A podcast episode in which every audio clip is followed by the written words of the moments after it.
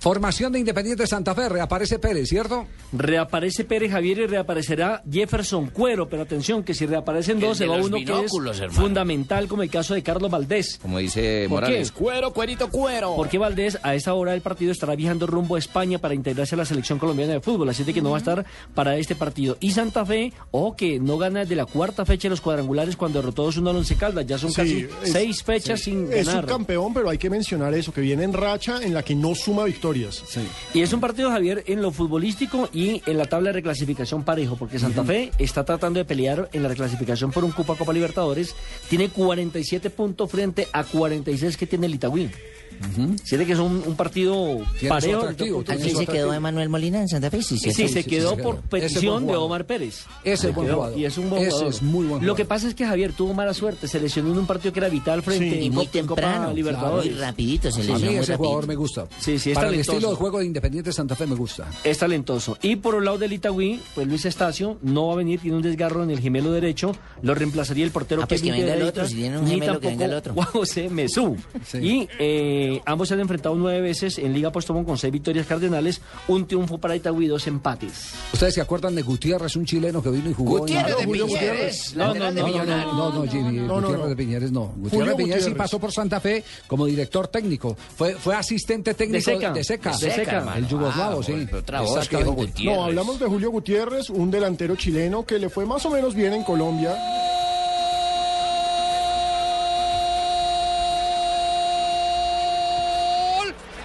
Sevilla.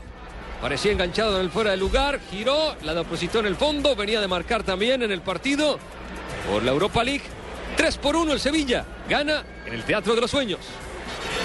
Está ganando el Sevilla tres goles por uno al Manchester en casa. Y dos, dos pase gol de Carlos Vaca. Los dos primeros goles Sí, fueron señor. asistencias de Carlos Vaca que ya no está en el terreno de juego.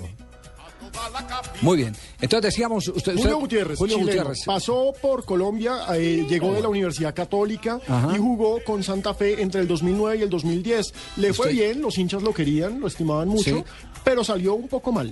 Ustedes recuerdan, ustedes recuerdan que yo les dije, aquí hay algo raro con lo de Martínez Borja, tiene que haber algo, algo muy especial para que Martínez Borja primero se haya declarado en rebeldía, no se haya presentado, se haya quedado por allá en, eh, en Quibdó y no haya, y no haya aparecido. Sí, sí, sí, ¿Usted sí? Javier. Incluso él tenía que presentarse un lunes. Pone la bala, jefe. ¿Usted recuerda? siempre detecta anomalías, jefe. 99 creo que vamos a tener 86. que prepararnos con el... 86, pues me, dediqué a hacer una investigación eh, Exhaustiva, exhaustiva, concienzuda, exactamente. Muy bien, Y jefe. ya tengo el resultado de esa investigación. Me alegra muchísimo, jefe, y me alegraría también que me investigue por qué Daniela Morales siempre viene cuando está Jimmy, jefe. Sí.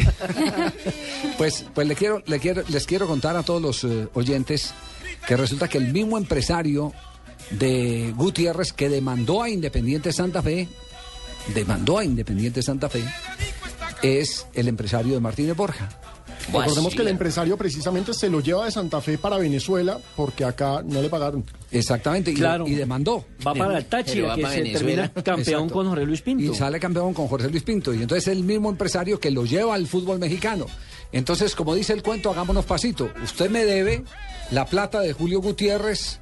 Entonces hagamos una cosa. Cuadremos con Venga, esto. cuadremos con esto. Canjearon. Ese fue, ese fue el poder invisible, lo abstracto en la operación de Martínez Borja. Por eso nosotros preguntamos, pero ¿quién tiene tanto Pero el poder perjudicado que- es Santa Fe. para un jugador que le faltan seis meses de contrato para Claro. que ese jugador pudiera eh, salir tan, tan fácil?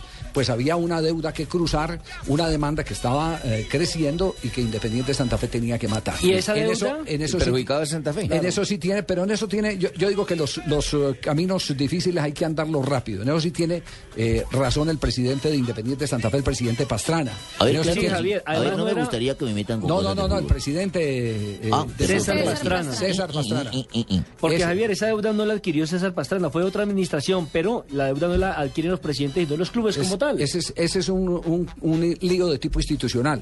Y entonces esos, esos líos hay que arreglarlos rápidos. Y si se da el papayazo, pues hay que, para que no queden las instituciones eh, embargadas, para que no queden eh, eh, ancladas en líos, que lo que hacen es que se conviertan en bolas de nieve y vayan agrandando, agrandando eh, la cuenta por cobrar. Entonces, si se da el papayazo, pues que, que la resuelva.